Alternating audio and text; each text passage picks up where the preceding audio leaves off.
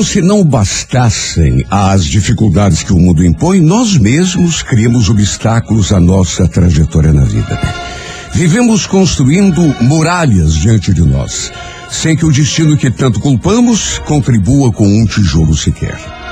Quem de nós, diante de uma possibilidade, já não pronunciou uma frase infeliz, como por exemplo, ah, eu não vou nem tentar, porque sei de antemão que não vou conseguir. Não vou nem pensar no assunto, porque não quero alimentar sonhos impossíveis. Melhor ficar no meu canto fazendo meu feijãozinho com arroz, porque isso é muita areia para o meu caminhão.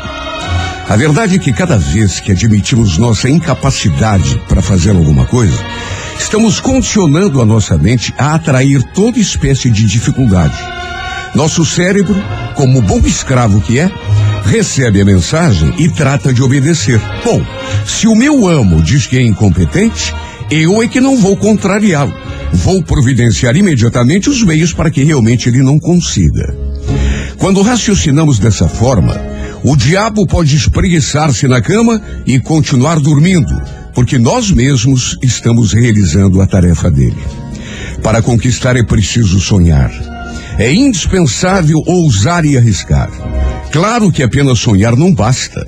É preciso também providenciar os meios. No entanto, uma coisa é certa: muito de nosso destino na vida nada tem a ver com as dificuldades que o mundo impõe, mas sim com as barreiras que nós mesmos construímos diante de nós. Nossa sorte, na verdade, tem a dimensão de nossa fé. Quem acha que um quilômetro é uma grande distância, se sentirá cansado depois dos primeiros 500 metros. Mas quem não se autolimita, nem cria obstáculos inúteis para si mesmo, caminhará 10 quilômetros e então perceberá que para nossos sonhos o céu é o limite.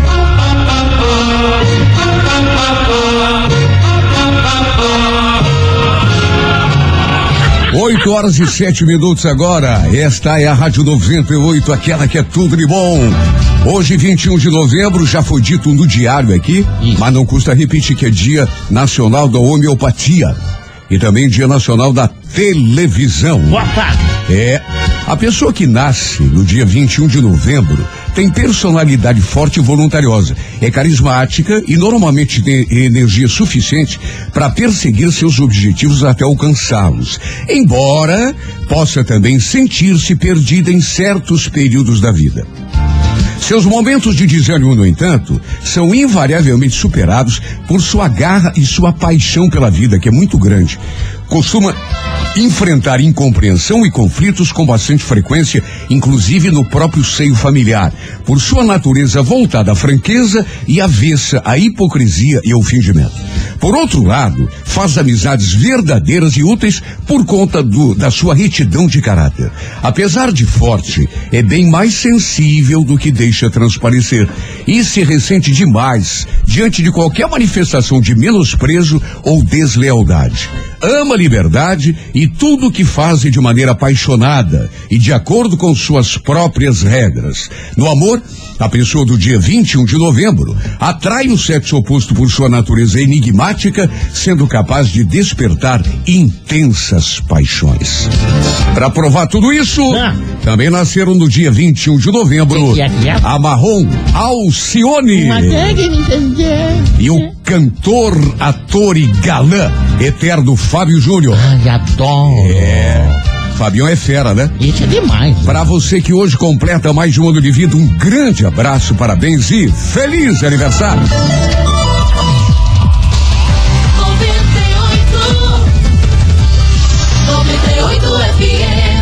A nossa frase de hoje não é frase, é um pedaço de poema, viu? E é muito bonito, muito bonito. Escuta só que bonito, até porque rima, e quando rima fica mais bacana, né? Quem quiser plantar saudade, trate de escaldar a semente. Plante no solo bem duro, onde o sol seja mais quente. Porque se plantar no molhado, ela cresce e mata a gente. Ah, Maricão, coisa linda, né? Começa agora o momento de maior emoção no rádio. 98 FM apresenta A Música da Minha Vida com Renato Gaúcho. Quando eu estou aqui, eu vivo esse momento lindo.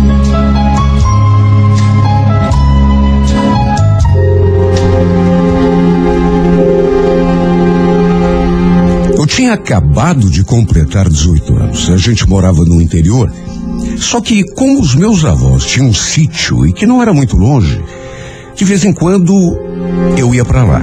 Às vezes ia na sexta-feira, meu pai me deixava lá, ou então ia de carona com algum tio, e só voltava no domingo, ou então na segunda-feira. Olha, eu sempre adorei ir para aquele sítio. Era tão divertido, sabe? E olha, quando a gente ia, geralmente quando eu voltava, mas voltava assim renovada. Eu sempre adorei viver no meio do mato. Era tão bom respirar ar puro, andar a cavalo, pescar, comer fruta colhida do pé, dormir com o canto dos grilos. Sabe, coisa que a gente é, só experimenta mesmo assim, morando mais para fora, pro interior. Aliás, quando eu nasci, meus pais também moravam no sítio. E acho que foi por isso que eu acabei pegando gosto pelo campo. Se não me engano, acho que eu tinha seis ou sete anos, quando o meu pai resolveu se mudar para uma casa na cidade. Tudo por conta do trabalho. Só que, repito, eu vivia lá no sítio. Na época de férias escolares, por exemplo, eu passava uma temporada inteirinha lá. E como era bom. Sabe, como era gostoso. Aliás, foi exatamente nas férias escolares de fim de ano que eu acabei conhecendo o Marcos. O Marcos trabalhava para um fazendeiro ali perto das terras do meu avô. E um dia ele apareceu ali no sítio para tratar da compra de um porco reprodutor. E justamente o Marcos é quem foi tratar do negócio, buscar a criação. Era tardinha. Eu estava ali perto da porteira conversando com uma prima quando chegou aquela caminhonete. Ele parou, nos cumprimentou e nessa hora a gente trocou um olhar tão profundo que eu senti minhas pernas amolecerem na mesma hora. Eu não sabia nada dele, nem o conhecia. Não sabia quem era, onde trabalhava, mas só eu sei como me senti por conta daquele olhar. Moreno, a pele assim bem bronzeada pelo sol, chapéu, a camisa com os botões de cima abertos. Olha, me arrepiei dos pés à cabeça, só de olhar para aquele moço. A minha prima já o conhecia, até porque ele já devia ter estado ali no sítio outras vezes. Tanto que ele perguntou, olhando para ela: O Natalino está no sítio? Ele perguntou, olhando para ela, só que em seguida voltou os olhos assim para cima de mim. E só de sentir aqueles olhos negros pousados em mim, eu senti aquele friozinho gostoso na barriga. Meu Deus, que moço bonito. Era só nisso que eu conseguia pensar. Natalino era o meu tio, pai dessa minha prima. Eles também moravam ali no sítio. Ela confirmou que o tio estava e ele então arrancou com a caminhonete e passou pela porteira. Mas eu notei que ele ficou o tempo todo olhando para mim pelo espelho retrovisor. E foi só então que a prima me contou que ele trabalhava para o dono de uma fazenda que ficava ali perto e que seu nome era Marcos. No entanto, era só isso que eu sabia. Porque de resto, mais nada. Ela também não o conhecia muito bem. Não sabia se era solteiro, se era casado, se tinha alguém. Isso ela não soube me dizer. Olha, não posso negar que eu me senti tão diferente depois que olhei para os olhos daquele rapaz. Senti uma coisa que não tinha sentido jamais. E olha que o nosso contato foi tão breve. Mas a imagem dele ficou no meu pensamento. Ficamos por ali durante mais algum tempo, até que resolvemos voltar lá para casa. Eu e a prima.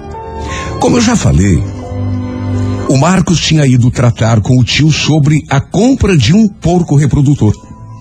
Mas isso, naturalmente, eu só fiquei sabendo depois, quando chegamos na casa do tio. Olha, de saída, eu já senti aquele tremor, aquela emoção, ao ver a caminhonete do Marcos parada ali do lado. Eles estavam lá dentro tomando café e conversando no momento em que a gente. E mais uma vez trocamos um olhar. Sabe que só de lembrar eu me arrepio até hoje.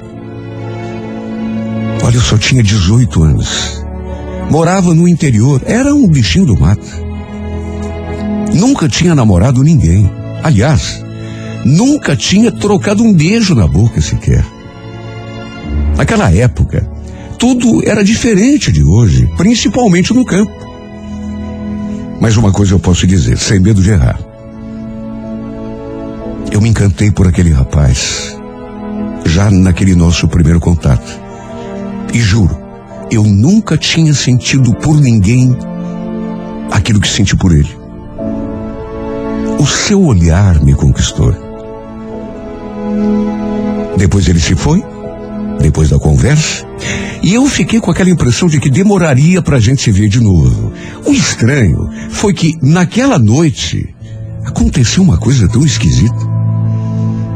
Eu já tinha dormido tantas noites ali na casa da minha avó e até na casa do tio e nunca tinha escutado aqueles ruídos que eu escutei lá no quintal naquela noite. Sabe, parecia que tinha algum bicho rondando a casa, sei lá. Tanto que os cães não pararam de latir em nenhum momento. Eu não tinha nem noção de que horas eram quando aquilo começou. A casa estava completamente às escuras. Mesmo porque, na época, não tinha energia elétrica lá no sítio. Era só luz de lampião. Meu avô chegou a levantar da cama para dar uma olhada. Dali do quarto, eu escutei. Mandou a cachorrada é, ficar quieta, parar de latir. Só que, repito, a gente sabe que cachorro, principalmente assim no sítio, eles, eles não latem à toa, né? De modo que parecia que tinha algum animal ali rondando a casa. E o pior é que aquilo durou praticamente a noite toda. De manhã, só se comentava sobre aquilo. E não apenas ali, na casa dos meus avós, mas também lá na casa do tio, que não ficava muito longe. A prima falou que também tinha escutado aqueles barulhos, a cachorrada latindo, e que ela também ficou com a impressão de que havia algum animal ali rondando a propriedade. Mas enfim, ficou nisso. Olha, juro que não fiquei com medo. Apesar de nunca ter escutado aquele banzé ali no sítio. E repito, eu tinha praticamente me criado ali. A gente se mudou para a cidade quando eu já tinha seis ou sete anos. E mesmo assim, nunca deixei de visitar os meus avós. Era um lugar que eu adorava. Eu me sentia tão bem. Na verdade, eu até tirei essa história da cabeça, porque na minha lembrança só tinha espaço para uma pessoa: o Marcos. Volto a dizer. Acho que me apaixonei por ele já naquele primeiro olhar, naquele nosso breve encontro. Tanto que a sua imagem nunca mais saiu do meu pensamento. O problema foi que no fim do dia, eu escutei uma conversa é, entre os meus avós que me deixou meio apreensiva um outro tio tinha encontrado algumas galinhas mortas no meio do mato. Quer dizer, o que restou delas, né? Como se tivessem sido atacadas por algum animal feroz. Bom, até aí, normal de um certo ponto de vista, porque no sítio, e isso às vezes acontece, muitos animais que habitavam a região saíam para caçar à noite, só que logo em seguida, o meu avô fez aquele comentário. Ontem foi o primeiro dia de lua cheia. Você sabe que eu tô encafifado com isso até agora? Nisso a minha avó já retrucou. Capaz, Alfredo. Você tá achando que o bicho voltou? Quer saber? Tô achando, Maria. Faz tempo que a gente não ouve arruaça de noite, nem bicho morto. E agora o Zé vem me contar que achou galinha morta lá no meio do mato. Eu percebi que a minha avó se assustou quando ele falou aquilo. Que Deus nos acude então. Fazia tanto tempo que a gente não via falar de lobisomem. Olha, quando eu ouvi aquela palavra, me deu uma sensação tão esquisita, porque ao mesmo tempo me deu um medo. Só que deu vontade de rir também. Eu já tinha escutado tanta história sobre lobisomem, minha avó mesmo. Tinha me contado uma porção de caso é, é, só que nunca tinha passado é, por uma situação daquelas na minha cabeça. Aquilo, aquilo era mais lenda, invenção. Nunca tinha vivido nada parecido. Só que segundo a minha avó e o meu avô, pela conversa que eu ouvi, só podia ser um lobisomem que tinha rodado a casa durante a noite e assustado os cachorros para fazer aquele banzé. Fiquei assustado. Imagine se não. Tanto que a minha avó pediu que eu não ficasse saindo, principalmente depois que anoitecesse, nem ficasse lá fora, quando começasse a escurecer. E olha, ela falava de um jeito tão sério que parecia mesmo que acreditava naquilo. O pior foi que aquele episódio voltou a se repetir nas duas noites seguintes, o que me deixou ainda mais assustada. Eu e todo mundo, né? Os cães latiam a noite toda, como se realmente tivesse algum animal feroz ali rondando a propriedade. Tinha horas que eles vinham latir bem debaixo da janela Olha só de lembrar, e olha que faz tempo, hein? Eu sinto aquele frio na espinha até hoje. Eu sei que hoje em dia eh, ninguém mais acredita nessas coisas. Acabou se tornando lenda, crendice. Na verdade, eu mesma, naquele tempo, achava que era só isso. Invenção, história. Só que tinha muita gente que acreditava. Principalmente quem mora, morava na roça. Olha, consequência daqueles acontecimentos, eu fui ficando a cada dia mais assustada, até porque só quem escutou aqueles ruídos no meio da noite, aqueles que eu escutei, para saber do que eu estou falando. Meu medo era de que aquele bicho acabasse entrando de algum modo ali na casa e. Deus do céu, não queria nem imaginar. Acabei pedindo para o tio me levar para a cidade depois daquela terceira noite. Repito, aquilo começou e parece que não queria parar. Olha, eu cheguei a esquecer do Marcos por conta daquele susto. Tamanho foi o medo que foi se apossando de mim. A ideia era passar umas três semanas no sítio, mas eu acabei voltando bem antes, tudo por conta do que estava acontecendo lá. Em casa, eu contei, mas ninguém deu muito crédito. Acharam que eu estava exagerando, que devia ser algum outro bicho, uma onça, por exemplo. Enfim, as semanas foram passando.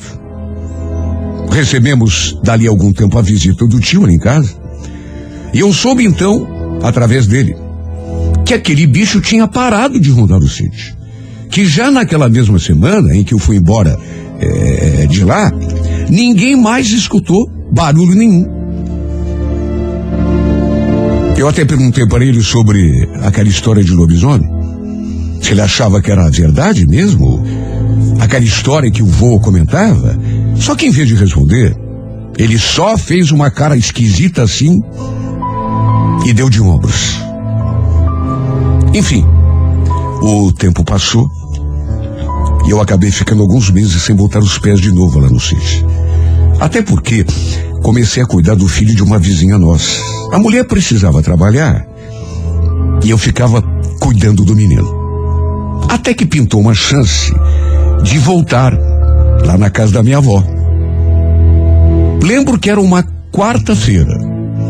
O tio esteve na cidade para buscar uns mantimentos, aí apareceu em casa para almoçar e eu aproveitei e fui de charrete com ele lá pro sítio. A minha ideia era voltar só no domingo. Aquilo que tinha acontecido da outra vez tinha até praticamente caído no esquecimento.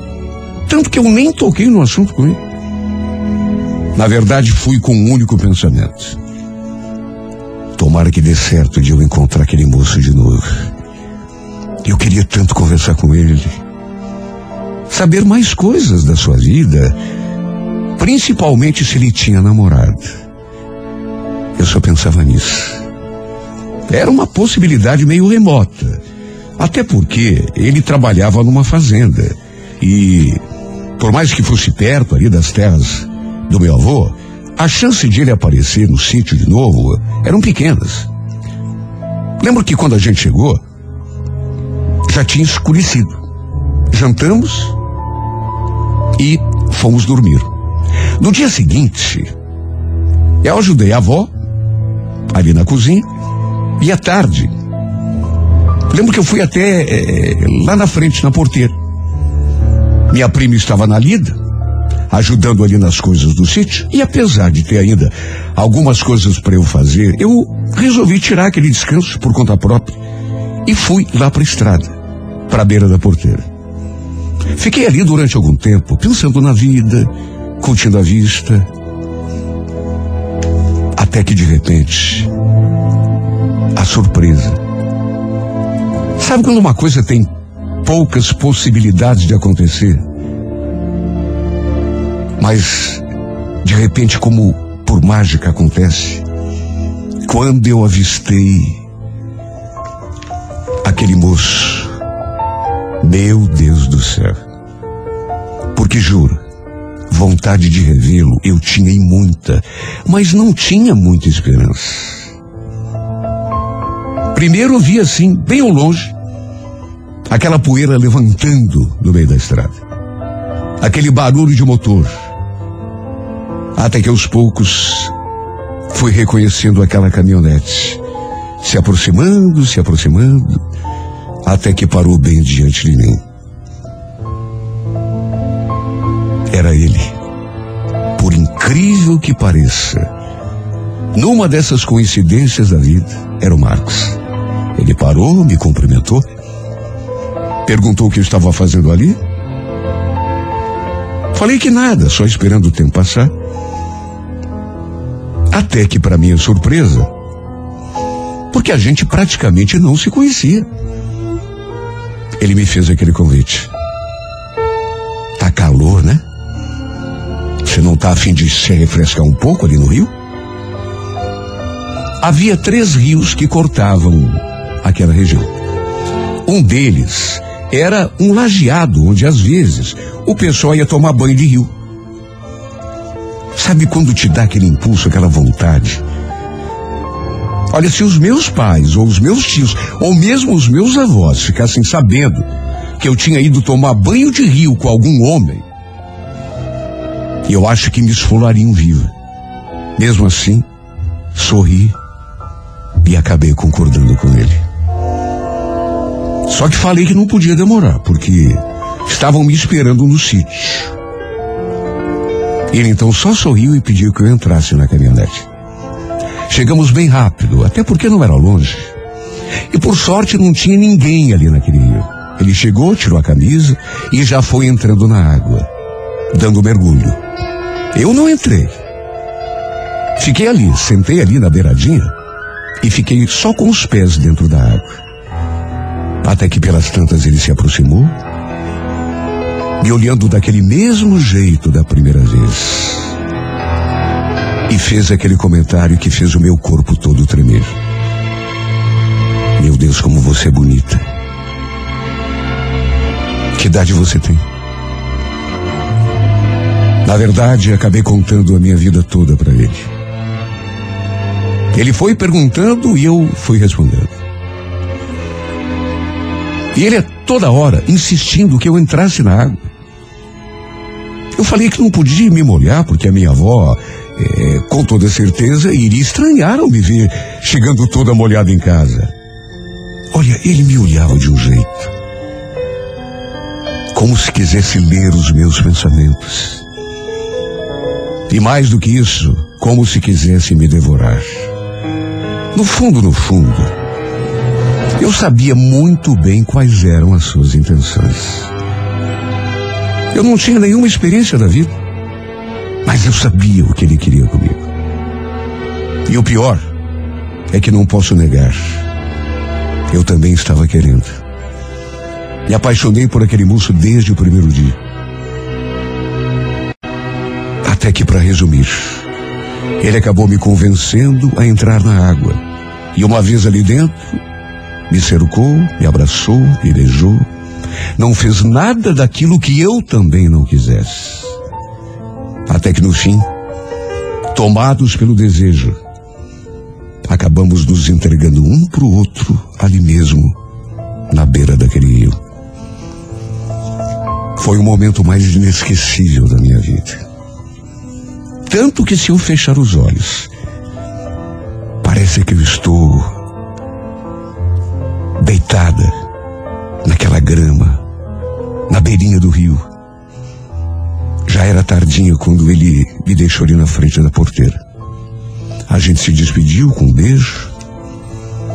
E eu voltei para o sítio me sentindo nas nuvens, ainda sem acreditar que aquilo tivesse mesmo acontecido. E a roupa, claro, estava toda molhada. Só que ninguém notou. Minha avó, naturalmente, quis saber por onde eu andava. Falou que não era bom eu ficar andando sozinha, ali daquele jeito. Naquela época, era difícil, principalmente no sítio, uma mulher se entregar para um homem antes do casamento. Não é como hoje, que é a coisa mais normal do mundo. Principalmente se não tivesse um relacionamento com um homem. Só que eu ainda não tinha compreendido a verdadeira dimensão do que tinha feito. Naquela noite, fui me deitar bem cedo. E até porque não queria ficar sozinha durante muito tempo ali na frente da minha avó, do meu avô, porque eles ficavam perguntando coisas eu, na verdade, eu queria ficar sozinha no quarto, porque aí poderia pensar naquilo que tinha acontecido.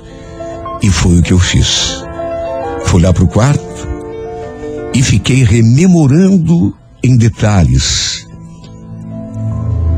aquela que no fim acabou sendo a minha primeira vez. Sabe, eu ainda podia sentir os braços dele envolvendo meu corpo, a sua boca colada na minha, sua respiração, seu cheiro. E eu devo ter dormido pesado, porque não vi nem escutei nada durante a noite. Só que quando despertei pela manhã, dali do quarto, eu já ouvi aquelas vozes lá na cozinha. Olha, quando levantei da cama, escovei os dentes e parei assim no corredor, deu para escutar uma frase ou outra e eu, ao que tudo indicava, pelo que a minha avó estava falando, o tal do lobisomem tinha voltado a rondar a casa. De novo. Repito, eu não tinha escutado nada.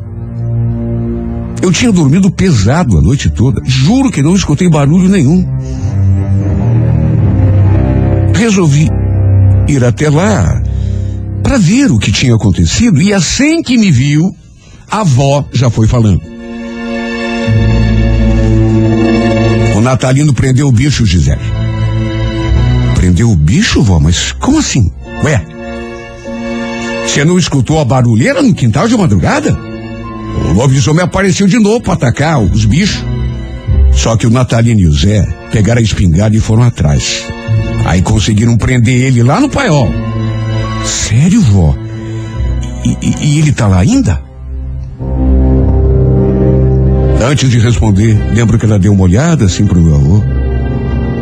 Tá nada. Prenderam ele ontem.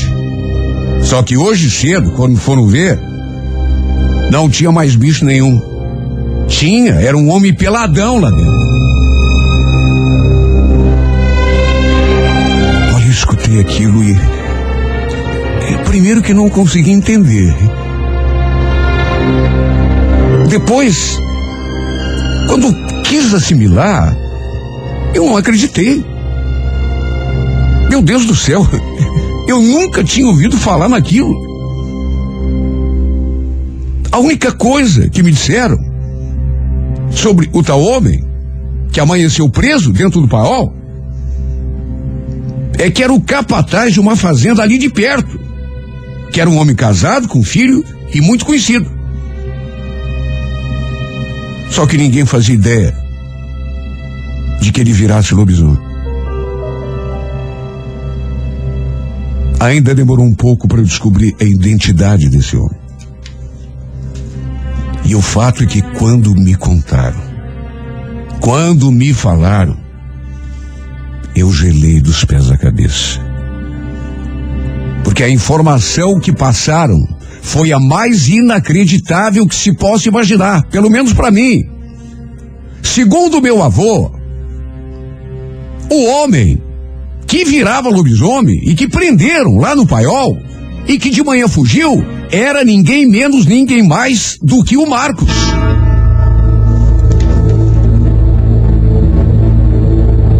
Perguntaram se eu lembrava daquele rapaz que tinha ido buscar o porco aquele dia no sítio. Eu falei que lembrava, claro. E o meu avô então relatou que era ele que virava lobisomem, que atacava os bichos ali no sítio. Imagine como que eu me senti. Porque, segundo o que a minha avó falou, tinham prendido ele no paiol.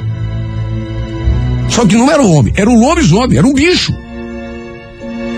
Um animal que andava sobre quatro patas e que atacava os animais durante a madrugada.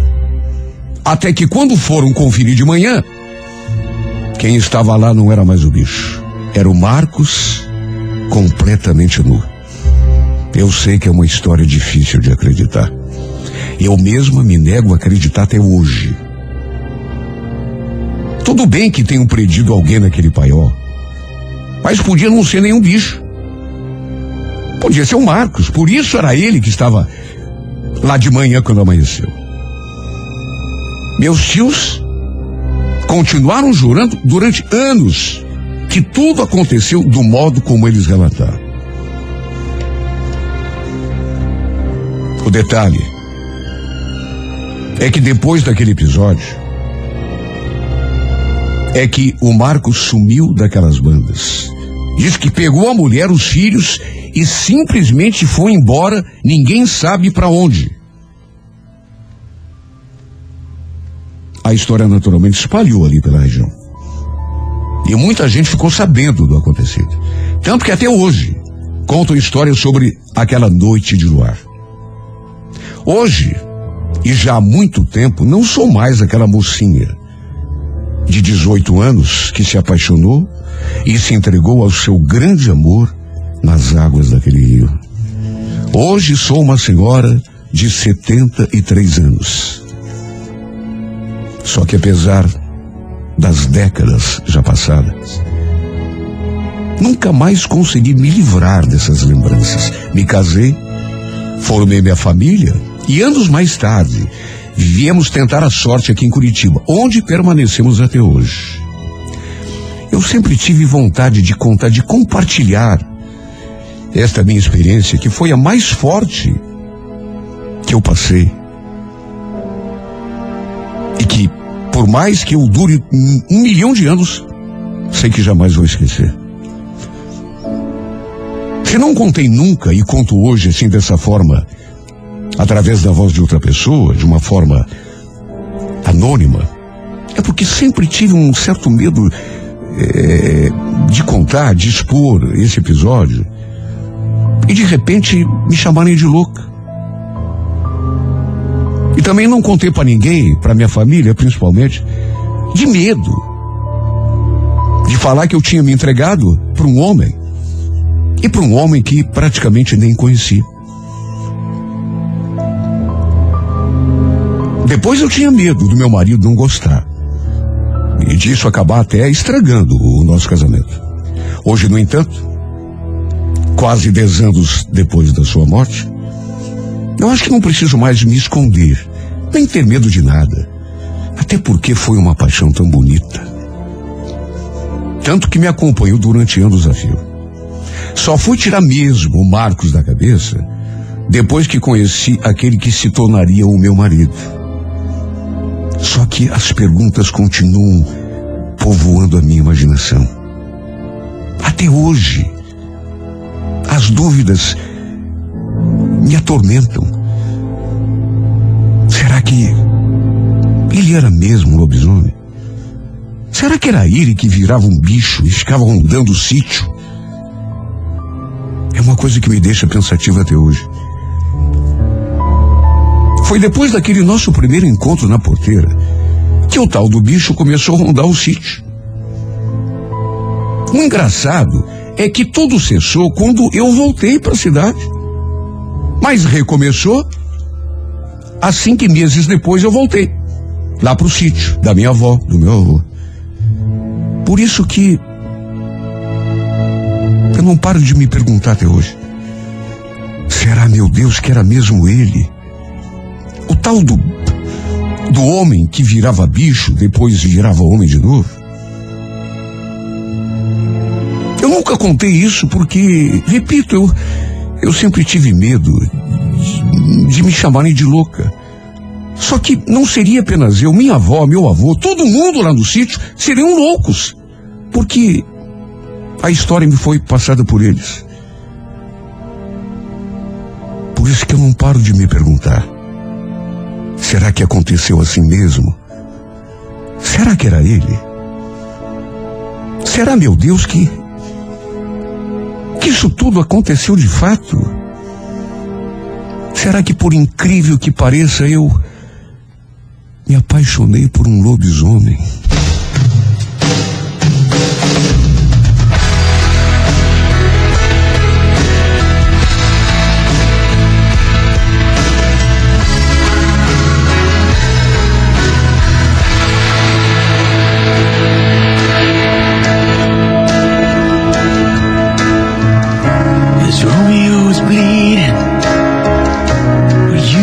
See his blood. It's nothing but some feelings that this old dog kicked up. It's been raining since you left me. Now I'm drowning in the flood. You see, I've always been a fighter, but without you, I give up. Now I can't sing a love song like the way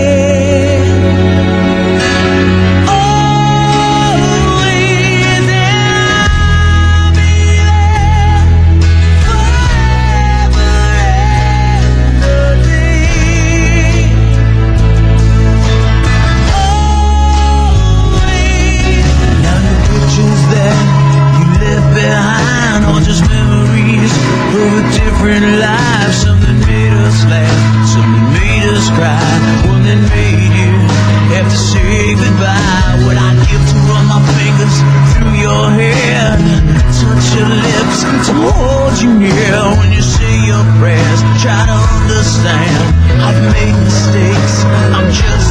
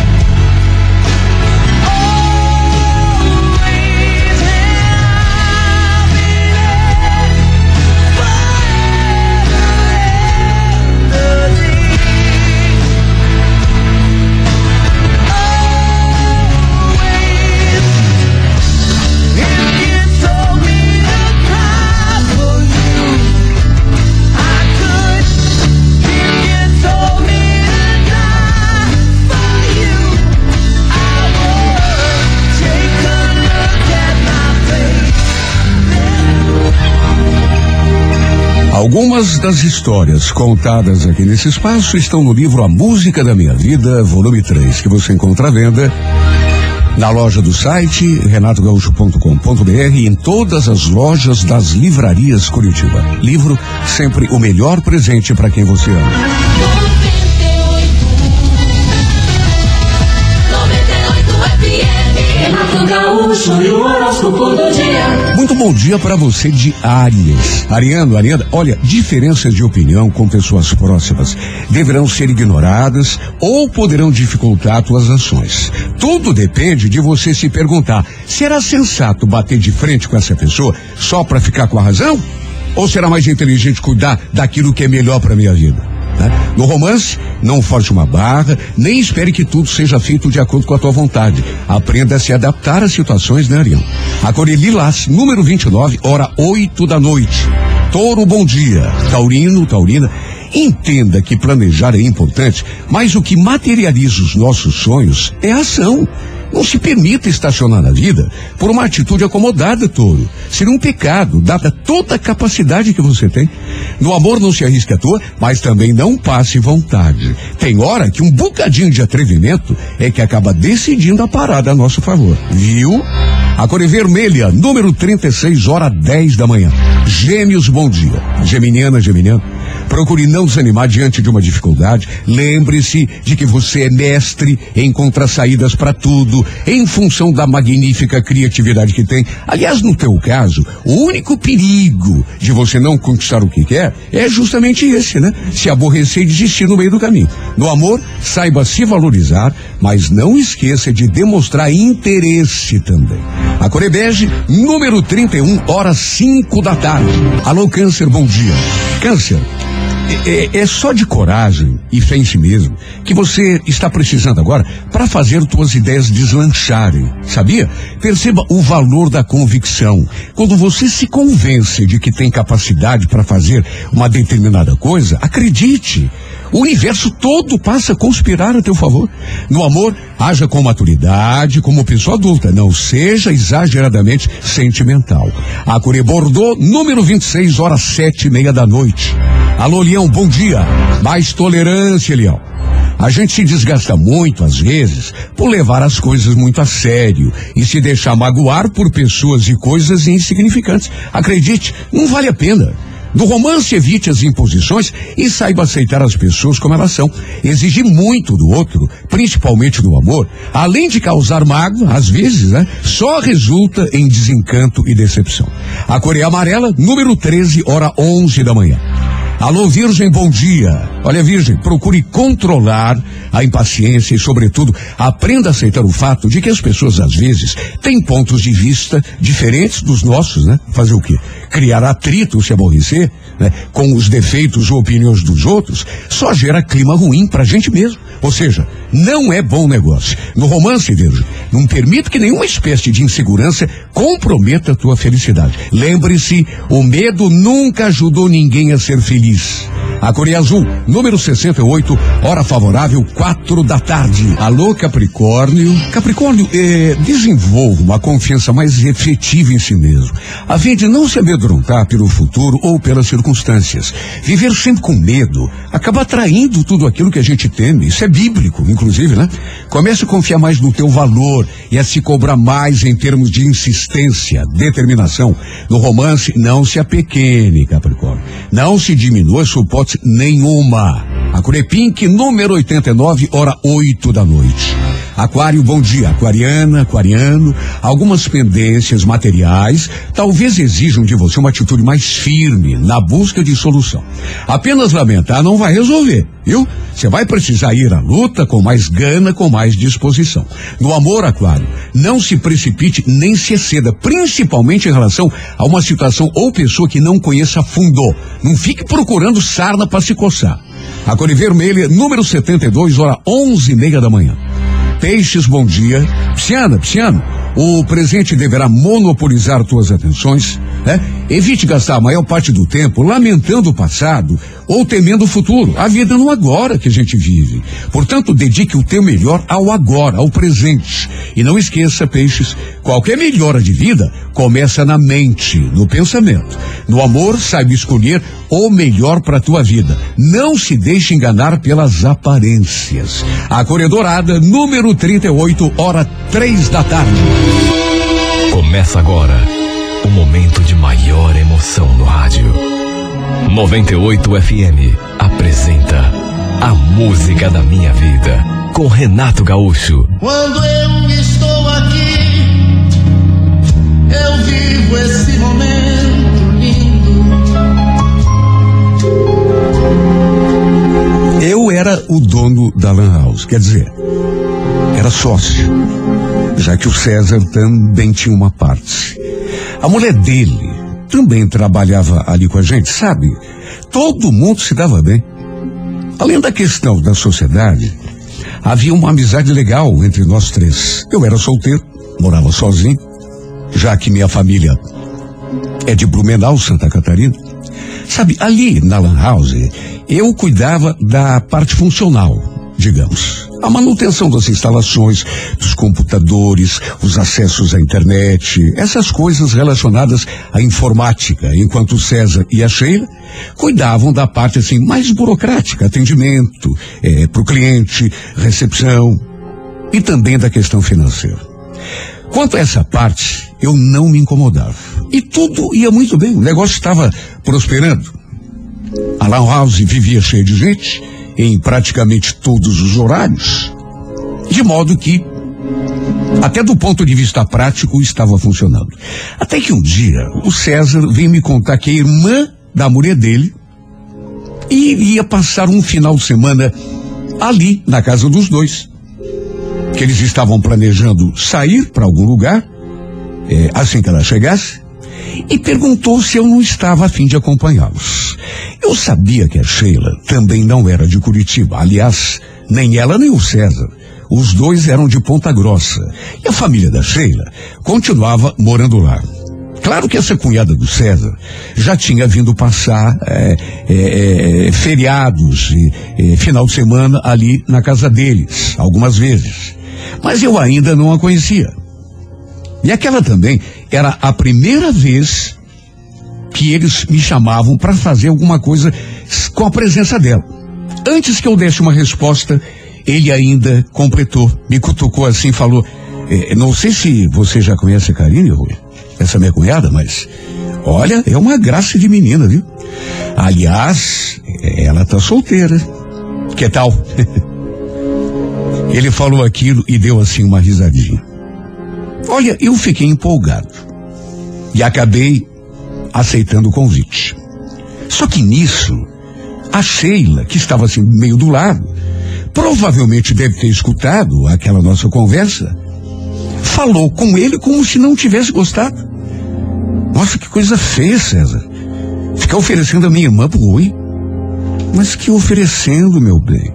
Não é nada disso. A gente podia dar uma mãozinha para os dois ficarem juntos. Que que tem? Que que tem? Não gostei do jeito que você falou da Karine. E você, Rui?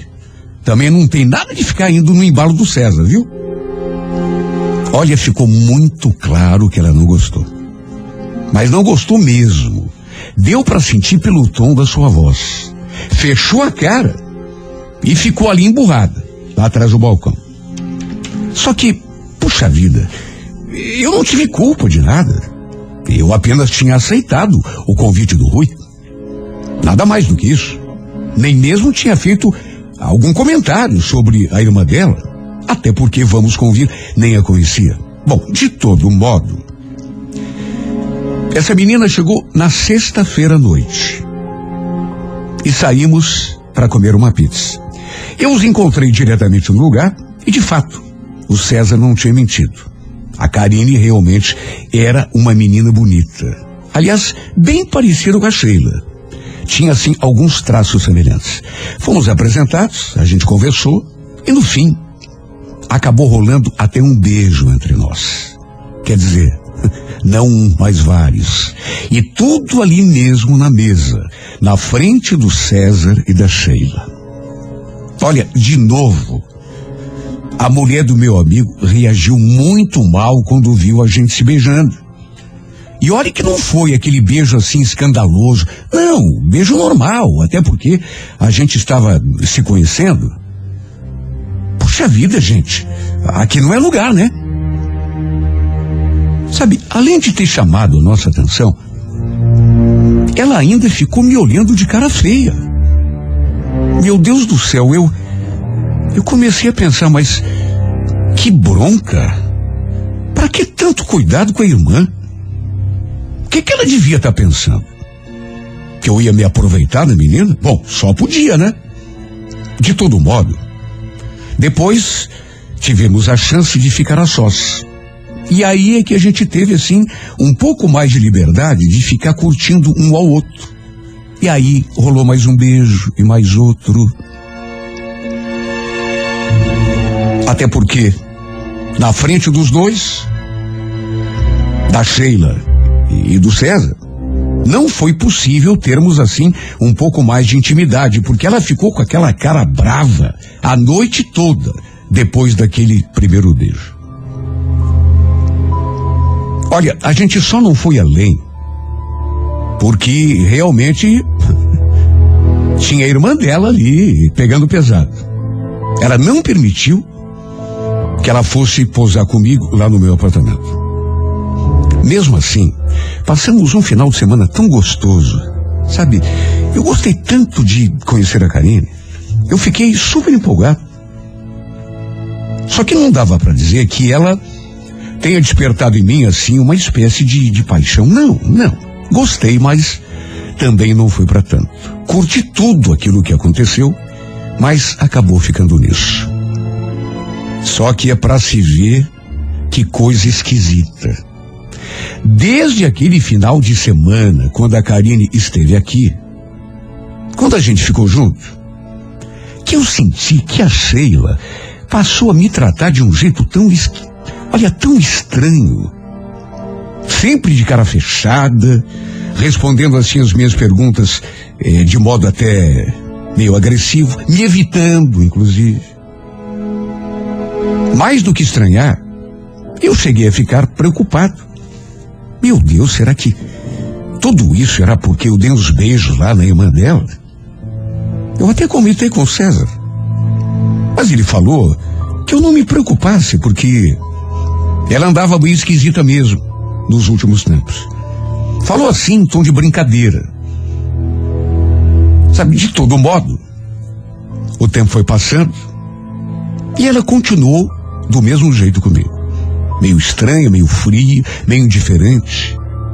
Até que aconteceu que o César teve de viajar até o Paraguai para buscar umas peças ali para a Lan House. Essa viagem, inclusive, já estava programada há algum tempo. Ele foi sozinho, com ônibus de excursão, para economizar. De modo que ficamos apenas eu e a Sheila cuidando da Lan House. Bom, até então, eu ainda não tinha tido coragem de conversar com ela sobre aquele jeito esquisito como ela estava me tratando.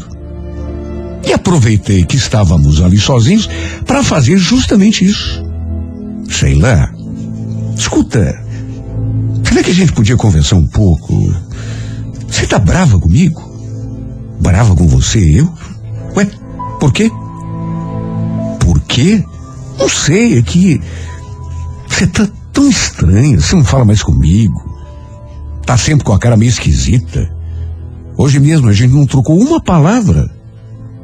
Me diga, eu te fiz alguma coisa?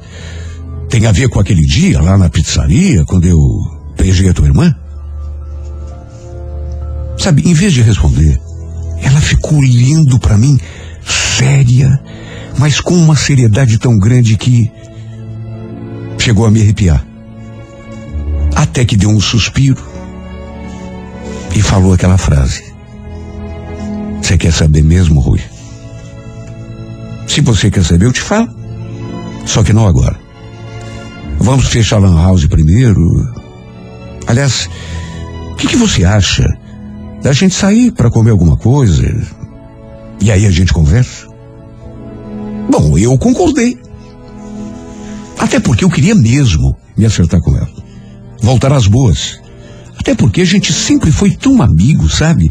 E aquele clima não estava legal. Estava afetando a nossa convivência ali na Lan House. Ali perto tinha uma casa de esfirra.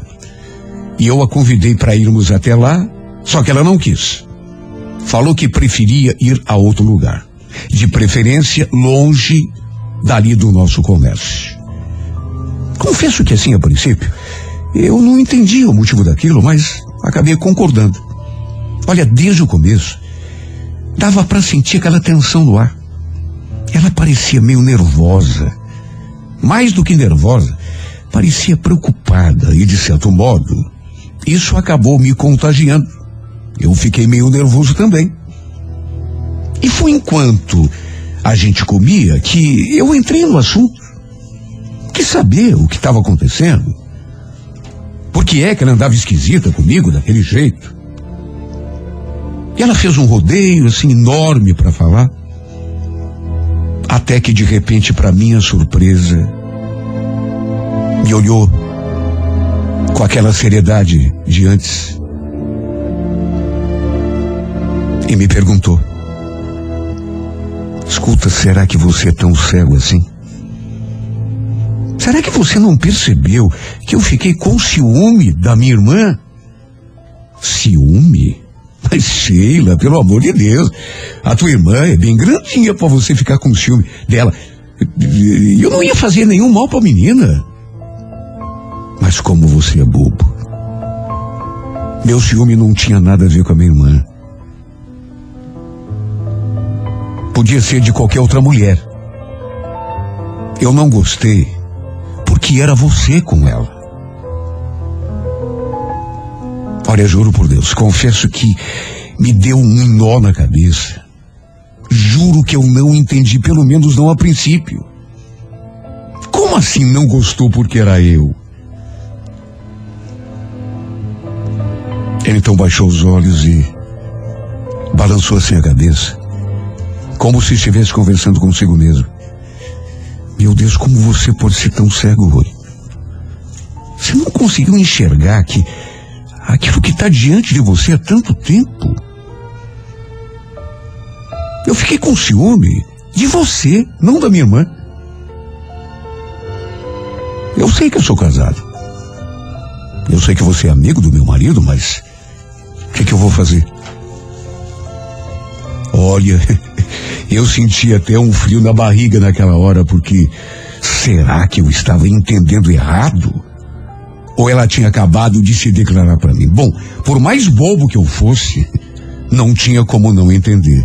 Só que eu estava tão confuso, tanto que perguntei: Sheila, você está dizendo que gosta de mim? É claro que eu tô, Rui. E já faz tempo. Eu nunca te falei nada pela minha situação, né? Em respeito ao César.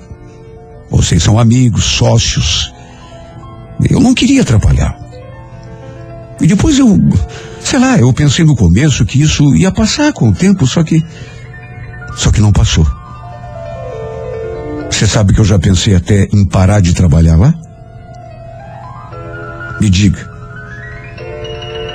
O que, que eu faço se toda vez que olho para você eu sinto vontade de, de falar do que eu estou sentindo, de. Olha, tem horas que eu acho que eu vou explodir. Meu Deus, Sheila. Não sei nem o que falar, né? Eu nunca imaginei que, que. Jesus amado, olha que surpresa. Pois é. Mas é o que eu sinto. E eu não estou sabendo lidar com isso. Posso te pedir uma coisa? Pode, claro. Um beijo. Depois que eu te vi beijando a minha irmã, sabe que eu não consigo nem dormir. Eu só fico pensando em como seria se. Mas Sheila. Puxa vida, Sheila, é. é não dá, o César é meu amigo. Deus me livre se ele fica sabendo de uma história dessa. Eu sei, Rui. Mas é só um beijo. Eu sei que eu estou sendo meio impulsiva, mas. Só um beijo. Depois eu prometo que não te incomodo mais. No fim, a conversa acabou descambando por um terreno que eu nunca imaginei que pudesse acontecer. Porque para mim, o casamento dela com o César era perfeito. Os dois se davam bem, pelo menos era o que parecia. Era um casal admirável. E agora ela vinha me contar que estava gostando de mim e já fazia tempo. Que estava difícil conviver comigo ali tão perto dela. Que estava a ponto de explodir, de perder a cabeça. Sabe, eu não esperava por isso. Até porque tínhamos uma amizade bonita e já fazia tanto tempo. Eu notei que ela tinha mudado comigo depois daquele episódio lá, da irmã dela. pior é que ela ficou insistindo naquela coisa de beijo. Diz que estava apaixonada. Por conta daquela nossa convivência, ele tão próximo que já tinha até cogitado se separar do marido. Ou então parar de trabalhar ali na Lan House. Olha, juro que eu fiz de tudo para evitar. Não só porque o César era meu amigo, mas porque ela também era minha amiga. Não fazia sentido, nem a gente está tendo aquela conversa. Só que o diabo da tentação é um perigo. E eu digo isso porque no fim acabei fraquejando e dando o beijo que ela tanto queria. Até porque minha amiga ou não, mulher do meu amigo ou não, era uma mulher bonita e, e apesar de eu nunca ter olhado para ela com segundas intenções, a verdade é que depois de tudo que a gente conversou e e o pior é que foi um beijo tão gostoso que eu fui me deixando levar cada vez mais, até que no fim acabamos passando aquela noite toda juntos. Enquanto o marido dela viajava lá para o Paraguai, para buscar peças ali para os computadores da Lan House, eu acabei indo para a cama com ela. Fomos para o meu apartamento e aconteceu tudo o que não devia acontecer. Olha, não é nem para me justificar, mas eu fiz tanto para evitar, só que chegou uma hora que eu não consegui. Meu Deus, que homem resistiria? Só que não passamos a noite toda ali, na minha casa. Fizemos amor. E depois, enquanto eu tomava banho, ela se vestiu. Quando eu voltei para o quarto, ela falou que estava indo embora. Pedi que ela esperasse que eu a levaria, mas ela falou que não precisava, que já tinha chamado um carro de aplicativo. Não sei, mas eu senti que ela estava assim meio estranha. Quando fui lhe dar um beijo, por exemplo, ela se retraiu. O que será que tinha acontecido? Será que ela tinha se arrependido? Foi a primeira coisa que me ocorreu. De todo modo, ficou por ali. Até porque na minha cabeça só tinha espaço para para as coisas que tinham acontecido entre nós. Que eu fiz tudo para evitar mas que depois de acontecerem, eu não consegui mais tirar da cabeça. No dia seguinte, liguei para ela, até porque, sabe, me bateu uma saudade, uma falta dessa mulher incrível. Acabamos conversando por telefone. E ela então me contou que na noite anterior, depois que fizemos amor, assim que eu entrei no banho, o César tinha ligado para ela e foi nessa hora que ela caiu em si. Se deu conta do que tinha feito. E aí foi exatamente isso que eu imaginei. Tinha batido o arrependimento. Tanto que ela falou: Olha, eu estou me sentindo tão mal hoje. Era uma coisa que eu queria tanto, que eu cheguei quase a forçar que acontecesse, mas agora que aconteceu, eu estou me sentindo tão. Como que eu vou encarar o meu marido quando ele voltar da viagem? Aliás, como que vai ser lá na Lan House? Nós três ali, depois do que aconteceu? Sheila, calma. Também não é assim, né? Quer dizer, eu sei que é complicado. Eu também vou me sentir muito desconfortável. Só que eu queria tanto te ver de novo. Você sabe que desde ontem, quando você saiu aqui de casa que eu, eu não consigo parar de pensar em você, no que aconteceu entre nós. Eu queria tanto. Oi, me escuta. Melhor não. Eu te falei, eu, eu não estou me sentindo bem. O César não merecia. Eu estou tão arrependida. Meu Deus vai entender a cabeça das pessoas. Ela quase me forçou a ir para a cama com ela. Falou que estava apaixonada, que só pensava naquilo, que desde que tinha visto é, aquele beijo entre mim e a irmã dela, que ela não pensava noutra coisa. E aí, depois que aconteceu, ela simplesmente se arrependeu. Enquanto eu, foi justamente o contrário. Eu não queria. Só que depois daquilo que houve, eu ainda insisti para a gente se encontrar. Mas ela achou melhor a gente não se arriscar. Olha, até hoje, eu não sei o que, que essa mulher fez comigo. Só sei dizer que não consigo mais tirar é, aquilo da minha cabeça, o que aconteceu entre nós, o beijo e tudo aquilo que depois, sabe aquela vontade de ver a pessoa, de estar com ela, de repetir tudo o que fizemos. O problema foi que aconteceu uma coisa que nem os meus piores pesadelos eu poderia imaginar. E foi já no dia seguinte. Para começar, o César não apareceu na Lan House. Nem ele, nem a Sheila. Eu até cheguei a pensar que ele ainda não tivesse voltado de viagem. Que tivesse acontecido alguma coisa. Quanto a Sheila, imaginei que fosse por conta daquela conversa que a gente teve. Liguei para os dois, só que ninguém atendeu. Até que à tarde, um pouco antes de fechar a Lan House, ele apareceu. E olha, só de olhar para a cara dele, eu já estremeci. Percebi que tinha acontecido alguma coisa. Ele chegou assim diante de mim e me encarou.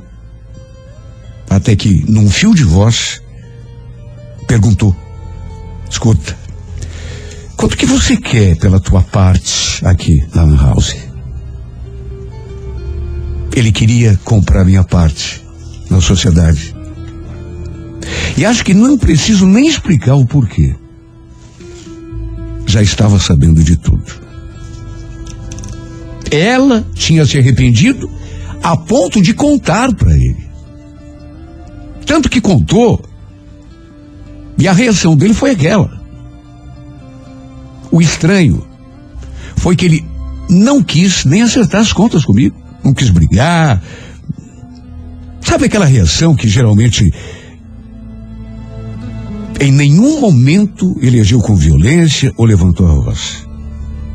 Me tratou do modo mais civilizado que se possa imaginar. E diante disso, eu fiquei ainda mais sem ação. Talvez se ele tivesse ficado bravo, me chamado para briga, me xingado. Sabe, eh, com aquela educação toda, aquela civilidade toda, o que ele conseguiu foi me deixar com remorso coisa que até então eu não estava sentindo. E foi desse modo que terminou a nossa sociedade. Aliás, foi desse modo que chegou ao fim, além da sociedade, uma amizade linda que já durava quase oito anos. Acabei lhe vendendo a minha parte, até porque não tinha condições de comprar a parte dele. Porque depois do que aconteceu, não havia mais condições. Olha, até hoje eu não entendo por que é que ela foi contar para ele. Tudo bem que tivesse se arrependido, mas que guardasse para si. Não tivesse contado. Porque esse gesto acabou destruindo tudo. Se tivesse sido culpa minha, tudo bem, eu até entenderia, mas não. Foi ela que provocou tudo o que aconteceu, tudo. Foi ela quem pediu o beijo. Foi ela quem quis ir comigo lá para o meu apartamento.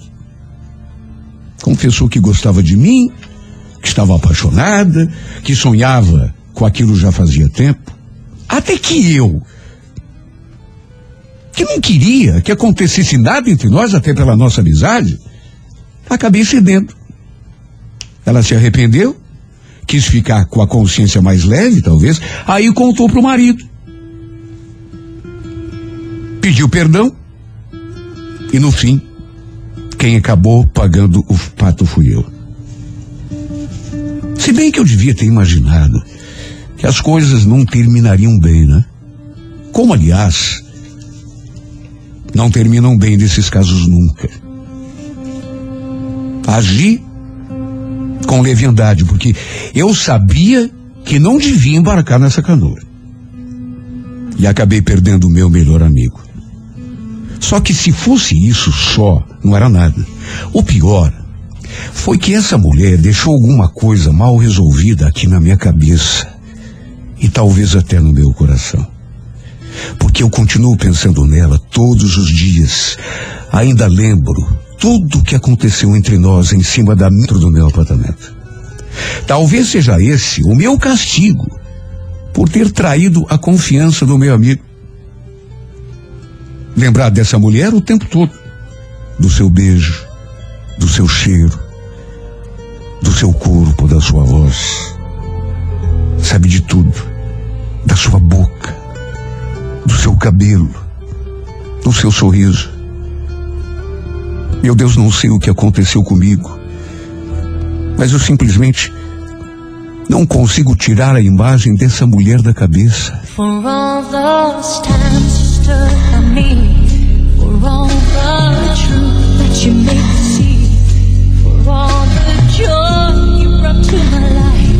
For all wrong that you made right.